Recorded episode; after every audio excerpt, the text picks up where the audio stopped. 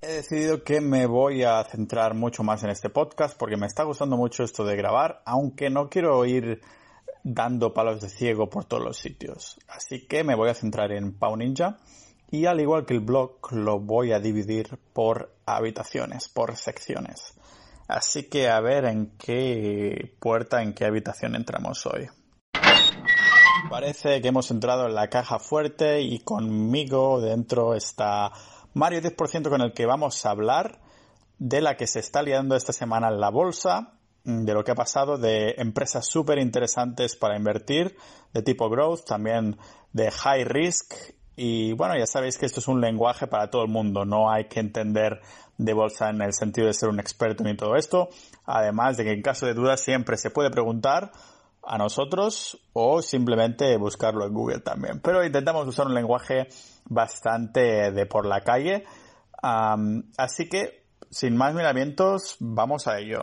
Lifestyle, dinero, salud, minimalismo y algunas idas de olla. De adolescente combinabas ron con cola. Es hora de mezclar conocimientos. Es hora del podcast multidisciplinar con Pau Ninja.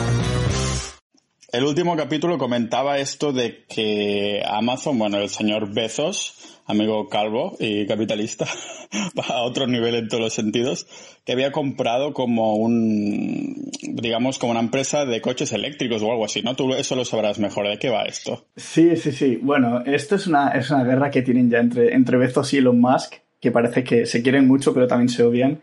Eh, y llevan, la, verdad es que llevan bastante tiempo ya lanzándose puñaladitas, dardos, porque, bueno, ya viene de largo, ¿eh? Al final piensa que Bezos es eh, la persona más rica por así decirlo, del mundo. Eh, siempre la, lista Forbes va variando, pero está ahí siempre. Eh, y él ya tenía también una empresa que es Blue Origin, que es una empresa que se dedica a hacer cohetes espaciales, o sea, que es la, prácticamente la competencia de SpaceX, que es de Elon Musk. Entonces ya llevan una, temporada que es como hay un tira y afloja, tira y afloja, y esta semana pasada Elon Musk, o sea, Bezos compró esta empresa, que es de coches eléctricos, y Elon Musk le puso un tuit en plan, eres un copiota, ¿sabes? Entonces, hay, hay una guerra ahí, hay una guerra abierta. Eh, Elon Musk le encanta Twitter, le encanta soltar comentarios. Ya dijo hace unas semanas que su, eh, que sus Teslas estaban demasiado caras, movió el mercado, luego volvieron a máximos. Eh, le encanta el show. Entonces, en ese sentido, hay una guerra, hay una guerra montada entre ellos dos pero yo creo que es una guerra al estilo, al más puro estilo Messi Cristiano. O sea, son dos bestias, son dos cracks, podemos decirlo, son dos visionarios que tienen dos modelos de negocio distintos, pero que los dos miran al futuro a su manera. Y el hecho de que compitan el uno con el otro, lo único que va a hacer es que, que inviertan más en I más D, que intenten medirse, por así decirlo de alguna manera. Y, y yo creo que para el inversor estar en una posición o en la otra al final puede ser incluso beneficioso, porque al final eh, esta competencia que más o menos es sana, a menos que empiecen ya con tema de tribunales y tal, eh, puede, puede ser bastante buena para el inversor. Sí, supongo que si hubiera un, solo un monopolio, entonces sí que sería una aliada porque pondrían los precios, habría menos innovación y es una de las cosas buenas del capitalismo, ¿no? Que como se crean oportunidades, entonces hace un poco, la innovación va un poquito más rápido, también salen precios más asequibles, pero es un poco todo muy futurista, ¿no? Y es un poco la gracia que, que me hace de, de estos dos. Sí, sí, la verdad, la verdad es que siempre están ahí mirando al futuro, o sea, eh, Bezos con Amazon ya en las tiendas de que no tienes que llevar ni el monedero, que te, detecta la cara y ya coges lo que quieras y te lo descuenta y tienes tu cuenta online. Y, bueno, estas movidas. Y lo más por su parte con lo de irnos a otros planetas, eh, con el SpaceX, con Tesla también coches revolucionarios, que bueno, en algunos aspectos dejan que desear, pero realmente el concepto está ahí de, de lo que quiere, lo que quiere llevar a cabo y al fin y al cabo el hecho de que tengan presión el uno con el otro yo creo que beneficia más que perjudicar en ese sentido.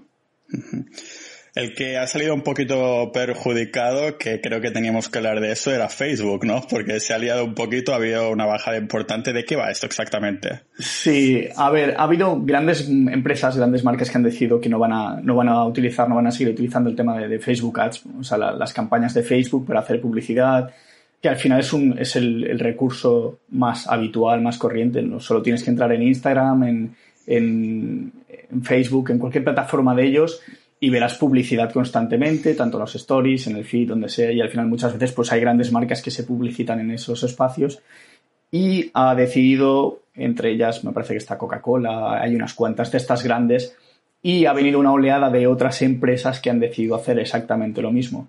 En parte tiene sentido porque la situación actual no permite tampoco eh, desembolsar grandes gastos en marketing si son empresas cuyo modelo de negocio depende de la situación de la pandemia actual. Entonces es normal que hayan, hayan acortado. Lo que pasa es que luego, eh, digamos que hay, un efecto rebaño en este sentido. Hay muchas empresas que lo hacen por un, por un motivo de números y otros ya que tiran de éticas, de morales y de historias. Es como que es, al final dicen que si sigues al rebaño acabas pisando mierda. A mí es una frase que, me gustó mucho hace tiempo y, que, creo que para Facebook ahora mismo puede ser una pequeña tormenta, pero que a medio plazo puede pasar igual que, no sé si lo recuerdas, el Dieselgate de Volkswagen, que salieron los coches que emitían las emisiones eran desorbitadas en Estados Unidos, demandas, juicios, tal. Y Volkswagen se hundió, pero al cabo de unos meses, eh, a un año ya había, ya había recuperado prácticamente todo. Entonces es como, son circunstancias que hacen que sí, que la empresa baje, como pasó con el juicio Mark Zuckerberg, cuando lo, llevaron delante del Senado y declaró que era culpable. Entonces, la, empresa se pasó unos meses bastante malos, pero luego poco a poco volvió a retomar su rumbo. Entonces, yo en este sentido creo que eh, pasa como con Zoom, ¿eh? no sé si recuerdas hace dos meses Zoom la vulnerabilidad tal, eh, Zoom lleva, un, lleva un 150% de rentabilidad. entonces, sí, bajó en su día, pero es que bajó 50 o 40 lo que fuera de este máximos y, ya ha subido un 150, entonces es como, vale, o sea, tenemos esa memoria cortoplacista de que nos acordamos de las cosas solo cuando nos interesa y en periodos de tiempo muy cortos. Me ha gustado bastante un tweet que he visto de Hipster Trader que decía que parece que el boicote a Facebook es como una mejor publicidad que el hecho de pagar publicidad en Facebook. Es que es, que es eso, justo. O sea, lo de mm. Zoom fue eso, ¿eh? O sea, fíjate que Zoom, eh, la gente estaba, oh, Zoom es que nos vulneran los datos, tal. Y eso fue una publicidad tremenda para Zoom, sobre todo a nivel de inversores hubo muchos inversores que empezaron a mirar cómo se comportaba la acción y los institucionales aprovecharon y cargaron más. O sea, es que fue así. O sea, la gente que tenía pasta los bancos y tal, cuando se puso un precio a tiro, empezaron a cargar y claro, los pececillos que somos un poco nosotros, eh, acabamos entrando con la corriente de los grandes. Entonces, al final es, es como, sí, te da más publicidad que realmente que te perjudique. Al final es un poco, es un poco el efecto del más media. Y el, en temas así más generales, que, ¿cómo has visto el mercado? Pues la semana pasada yo sinceramente tuve un poco de miedo esta semana, en la apertura de esta semana. No miedo como tal, pero sí que estuve con especial atención porque el SP500 estaba bastante bien en la semana pasada, pero empezó a girarse poco a poco. Eh, tuvo un día malo, bastante malo, y a nivel semanal el SP500 perdió un 2,78% aproximadamente, casi cerca de un 3%. El Nasdaq no tanto, porque al final las tecnológicas están tirando todavía bastante de, todos los índices. De hecho, el Nasdaq está en, casi en máximos. El SP500 todavía quedan unos 300 puntos, 350 puntos para llegar a máximos, que es un 10% aproximadamente. Pero el inicio de esta semana empezó con los, los, los, futuros de índices estaban en rojo, estaba rozando los 3.000 puntos el SP, que si los perdiera ya como zona peligrosa. Pero ha empezado la semana, estamos ahí un poco, bueno, eh, mantiene, está 50 puntos por encima, llegamos hasta casi los 3100. Parece que de momento la cosa va aguantando. Hay que ver, hay que ver un poco lo que pasa porque también los casos de coronavirus, los rebrotes tal, pueden afectar bastante a, sobre todo a Estados Unidos, porque en Europa, dentro de lo que cabe, estamos un poco mejor, pero Estados Unidos ha tenido bastantes números malos en ese sentido y puede ser peligroso. Con estas ah, bajadas y demás, aunque dices que te hayas puesto un poquito nervioso en algunos días y a ver, a ver si volvemos a bajar a tope y hay una mega ultra recesión, pero que conociéndote seguro que has mirado otras empresitas para ver si podías comprar alguna barata o cosas así que has encontrado, ah, que seguro que más de una has encontrado que te haya parecido interesante o que tengas en el punto de mira. Sí, la verdad es que, la verdad es que a veces, o sea, pensamos que cuando llega la bajada hay que venderlo todo y, hay lo que se llaman empresas defensivas, que son empresas que cuando justo se está cayendo todo, ellas responden bien. De hecho, Zoom es una de ellas. Zoom es una de estas empresas que cuando el mercado está tirando, Zoom no sube. Y dices, ¿pero por qué no subes? Si sube todo. Pero luego se pone, se pone el día rojo del SP500 y ves a Zoom tirando. Zoom, Teladoc, hay varias, hay varias empresas. Pero bueno, esta semana he estado investigando eh, he mirado un poco algunas empresas que ya llevaba tiempo, que las conocía, las tenía un poco en el radar. Una de ellas es Teradine, Teradine, eh, Teradine, como se llama en Estados Unidos, el ticker es TR, TER. Eh, es una empresa que a mí especialmente me gusta porque yo de formación soy ingeniero electrónico, entonces hablar de semiconductores para mí es del pan de cada día. Esta empresa lo que hace son eh, test, ensayos para temas de, semiconductores, que son chips, básicamente, los chips electrónicos. Y lo hacen para el sector automoción, sector que conozco, telecomunicaciones, eh, el sector informático, todo lo que son PCs y tal, y para el mundo del gaming. Esta es una empresa que ya las últimas semanas ha llegado a zona de máximos, pero digamos que se ha quedado como consolidando. el precio se ha quedado oscilando en un rango eh, bastante cercano ahí que ha llegado a máximos, me quedo un poquito por debajo, vuelvo a subir un poco y puede, puede que esté a punto de explotar. No lo sé a ciencia cierta porque no tengo una bola de cristal, pero me, me, parece interesante controlarla porque si realmente se da ese hecho, puede ser un buen momento de entrar en esta empresa. A nivel fundamentales, es una empresa que es una small cap, pero su capitalización no es tampoco demasiado pequeña. Está, podría ser casi una mid cap me parece que son 13 billones de dólares aproximadamente su capitalización, no recuerdo, te lo digo de cabeza. Pero, pero digamos que es una empresa que ya lleva un poco de recorrido. Ya los fundamentales tienes números para ver, eh, EPS, ventas están ahí, ya, ya el recorrido es largo.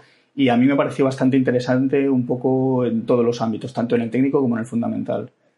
Voy a ir tomando notas, aunque bueno, voy a usar este, eh, este mismo episodio del podcast para, para usarlo como notas. ¿Has visto alguna más que te hiciera gracia? Sí, hay una, hay una en la que yo de hecho estoy dentro. Es una de estas que yo tengo, yo tengo varias cuentas en, en mi broker, que en este caso utilizo de Giro. Eh, en De Giro tengo una cuenta pequeñita, que de hecho el otro día hablaba contigo, te enseñaba datos. Eh, una empresa es Bill, Bill Holdings. Bill Holdings, Bill.com. Es una empresa que, como dice el nombre, Bill, factura, por así decirlo, es una empresa que, se dedica a esto, al tema de facturación de empresas, sobre todo pymes, pequeñas, medianas empresas americanas, para llevarles todo el tema de la facturación. Eh, al final, eh, tú lo sabes, que delegar es algo que cuesta, pero que es importante, y la parte, sobre todo, financiera, fiscal, en este sentido, eh, es bueno delegárselo a alguien, pagar por un servicio que sea bueno, que te solucione la vida en todos los aspectos de presentar facturas, de cómo gestionarlas y tal. Y esta empresa justo se dedica a esto. Eh, yo es una empresa en la que me metí hace ya un mes, alrededor de un mes, un poco más quizá, porque era, era muy nueva, era reciente, eh, rompió el primer patrón y yo dije, yo me arriesgué, fue muy arriesgada, ese movimiento fue muy especulativo totalmente. ¿Qué ha pasado? La empresa ha subido muchísimo, luego tuvo una gran bajada y ahora digamos que está eh, en una zona que vuelve a acercarse a máximos y volvemos a estar en una zona que podría ser interesante, vigilarla de cerca, ver a ver qué hace. Eh, vuelvo a los fundamentales, la verdad es que son bastante buenos. Esta empresa yo la, detecté por, por, Fernando Ruiz de Velasco, que es, que es el chico que está en JF Partners en, YouTube, que yo lo vi en YouTube básicamente, y, me recordó, la volví a mirar, digo, si la tengo en cartera. Y la verdad es que sí que, sí que es una, no es una recomendación de inversión obviamente, pero sí que es una recomendación de, de vigilarla, de ver a ver qué hace, cómo se comporta, de estudiarla bien, también entender un poco el modelo de negocio y, podría, podría, podría estar cerca de, de, hacer algo, o sea, de volver a irse a máximos y volver a romper. Habrá que verlo. Ah, me gustaba la idea de que, bueno, el otro día estaba mirando la serie de La que se avecina así por encima, ¿sabes? Y hay uno que tiene como un trastorno de personalidad. Y ahora que comentas, que comentas todo el tipo de carteras que tienes, que tienes una como más de indexados, si hubiera un trastorno de personalidad de inversión, es como una persona que tiene todo tipo de carteras disponibles, tú serías uno de esos, ¿no? Porque tienes tu más conservador tipo indexados, después también tienes estas con las que puestas más fuertes y que te gusta mirar ahí cada uno y cosas de esta, ¿no? Y además que eres muy fan de, empresas uh, growth uh, y todo eso. no sé si nos quieres decir algo más al respecto, porque sé que me habías hablado después también por privado de la Fastly, cosas así, en el grupo también habías mencionado algunas. Sí, a ver, este tipo de inversión, o sea, yo, te yo ahora mismo he comentado empresas que son sobre todo tipo growth, ¿vale? Eh, mm. Facebook no lo es, que hablábamos antes de Facebook. Tesla se comporta como una empresa growth eh, y está ahí ahí porque su comportamiento es muy parecido a Amazon. No, Amazon es Value completamente. Es una empresa muy sólida con resultados ya probados que puede tener largo plazo. Pero las empresas growth muchas veces, digamos que no tienes esa información. O sea, tú miras las cuentas de Amazon y lo tienes todo. Tú miras las cuentas de una empresa como New, la que comenté la semana pasada, y te falta información, a pesar de que en China tienes recorrido. Eh, es difícil a veces interpretar qué datos me sirven para, para ver si esta empresa va a ir bien o no va a ir bien. A veces vas un poco a ciegas. Entonces, este tipo de inversión es una inversión arriesgada, sí. Es una inversión que puede dar buena rentabilidad también. Eh, y es una inversión que tienes que mm, tener el ojo puesto en que como se te gire tengas el stop listo para que te salte. Es mejor aceptar esas pequeñas pérdidas del principio, eh, pero siempre tener ir, ir, invirtiendo con un ratio ganancia-pérdida favorable a, la ganancia. O sea, ir con un objetivo de ganar un 20, un 30, un 50%, pero no arriesgar más de un 7 o un 10% como mucho, intentar dejar ese margen. Estas empresas, ¿qué problema tienen? Que como no tienen esos datos, te tienes que fijar en algo. Entonces yo siempre digo esto es sentido común, Pau. O sea, tú si vas a un negocio, tú montas un negocio y tu objetivo es vender. Entonces, si tus ventas cada vez son mayores, es un buen síntoma. Entonces, en este sentido, este tipo de empresas yo siempre me fijo sobre todo en las ventas, que las ventas sean crecientes y en consecuencia, con el dinero que ellos van ganando de esas ventas, cómo lo gestionan para que sus EPS, que son los beneficios por acción, vayan mejorando cada trimestre. ¿Vale? Entonces, es un poco la consecuencia. Si ves que los EPS también van mejorando a pesar, a pesar de que puedan ser negativos, porque un negocio al principio, tú montas una tienda, tú te endeudas, porque necesitas dinero para montar la tienda, para montar lo que sea. Al principio, el primer mes, sí ganarás algo de dinero, pero, pero las pérdidas las tienes todavía ahí recientes. Entonces, poco a poco vas generando ingresos, generando ventas, teniendo repercusión y llega un momento en que ese negocio es rentable. Entonces, este tipo de empresas son estas, son estas que han empezado hace poco, relativamente poco, puede que ya estuvieran antes de, empezar a cotizar en bolsa mm, de largo recorrido, pero ahora, claro, al ponerse en el mercado de valores, eh, los inversores necesitan saber qué ha pasado desde que están ahí. Entonces es un poco arriesgado, pero a la vez, a la vez es apasionante, por así decirlo. Los que me gustaban a mí que son así más consolidados son el duopolio de típico de Visa y Mastercard, más que nada porque sus gráficas son un poco como Amazon, ¿no? Que eso está todo muy consolidado, nadie se va a meter ahí, pero sí que hay uh, empresas que comentabas de esto, ¿no? Que tenían los EPS negativos y demás, como el de Shift for Payments, que es una de las que me comentabas, no sé si por el grupo en privado que habías estado mirando, ¿verdad? Que esa, esta te parece como de riesgo Ah, máximo. Sí, máximo en el sentido de que o puede salir muy bien o muy mal, ¿no? Claro, ya, mira, hace unas semanas ya comentaba, había una otra empresa que era GAN, GAN Limited, eh, la comenté hace también unas cuantas semanas en, el grupo de capitalistas. Esta, eh, Shift for Payments, eh, se llama Four, o sea, como cuatro en inglés. es una empresa que provee servicios electrónicos de pago, es, es estilo PayPal, o sea, lo más parecido es PayPal, Square, que también es una empresa bastante conocida. Pero ¿qué pasa? Que podríamos decir que está recién salida del horno. Eh, yo la, he detectado, bueno, a base de usar screeners. Screeners son, digamos que una, manera de filtrar empresas con una serie de datos. Eh, estuve mirándola y, me parece interesante, pero claro, no tenemos datos. O sea, tenemos ventas, las ventas sí que las veo, que son crecientes. y si miras el gráfico, es que el gráfico es muy reciente, tiene poco más de un mes o así, un mes y medio, dos meses como mucho. Entonces, si tú miras el gráfico técnico, no tienes casi información, tienes un pequeño patrón, por así decirlo, pero eso puede ir para cualquier lado. Entonces, es una empresa que me interesa por el sector, porque es un sector que está en auge, eh, coronavirus, eh, pago en efectivo cada vez menos. Entonces, todo es a trámite de tarjeta, online, eh, pasarelas de pago. Entonces, todo este tipo de empresas, de hecho, PayPal ha estado muy bien últimamente y PayPal no es growth para nada. Hay muchas empresas de este tipo que están creciendo. Esta ya existía desde hace más tiempo, pero ha salido en bolsa hace poco. Y creo que puede ser una buena oportunidad de aprovechar ese momentum que están teniendo estas empresas. Pero obviamente eh, hay que tener mucho ojo. Su mínimo creo que está en los 30 dólares, ahora andan 35, 36, máximos 44. si la cogieses ahora y fuese bien y llegase a máximos, le estaría sacando casi un 15 o un 20% de rentabilidad. Pero claro, tampoco lo sabe si lo va a hacer o no. Entonces es para, para vigilar de cerca y, ver si realmente da la señal de decir, vale, entra porque están entrando también los institucionales, está entrando la gente con, dinero. Eh, son empresas arriesgadas, pero que si te salen bien te pueden dar mucha, mucha rentabilidad. Sinceramente creo que cada una de estas empresas que, que, comentas desde que hemos empezado hasta ahora, cada una de estas daría para un capítulo entero del podcast, pero me parece interesante también dar pequeñas píldoras de lo que hay hoy en día, de lo que te has fijado tú, porque así también la, los ahorradores inversores pues pueden hacer sus propias conclusiones, buscar su propia información y lo que sea que, que ellos busquen cuando buscan invertir o no en una empresa o simplemente estar al corriente de esto, ¿no? Si quieres, comentamos uh, una más, otra píldora de, de, empresas que te haya gustado y demás y sí. lo podemos dejar aquí. Sí, eh, en la comunidad eh, estaba mirando los mensajes. Yo esta semana no he estado muy activo porque he estado bastante liado con, proyectos, pero eh, siempre entro a echar un vistazo porque siempre Javier Duque, eh, C. Martínez, hay gente que está ahí siempre comentando empresas y tal. Y me gustó el tema que, comentaban, no sé si fue ayer, eh, sobre Lulu. Lulu, Lululemon Atlética, es una empresa que hace, bueno, es sobre todo un retailer, o sea, es una empresa que vende material de, deportivo podría ser como una especie de Intersport o algo así, un decaldón, por así decirlo, así un poco exageradamente, eh, que comentaban, esto puede ser competencia para Pelotón, Pelotón es la famosa Peton, P-T-O-N, que es una empresa que también es tipo growth, que explotó muy bien en, durante el coronavirus, y ahora la verdad es que está bastante bien. No son, no son competencia directa total, pero es una empresa que, que Lululemon vende sobre todo ropa. Yo estuve mirando la web, de hecho miré la, tienda directamente, o sea, yo para, para, verificar si me gustaba o no esta empresa, yo estuve invertido hace tiempo, eh, me miré la web, me miré todos los datos y la verdad es que me pareció muy interesante, precio alto, ojo, que eso también me llamó la atención, que había ropa bastante cara.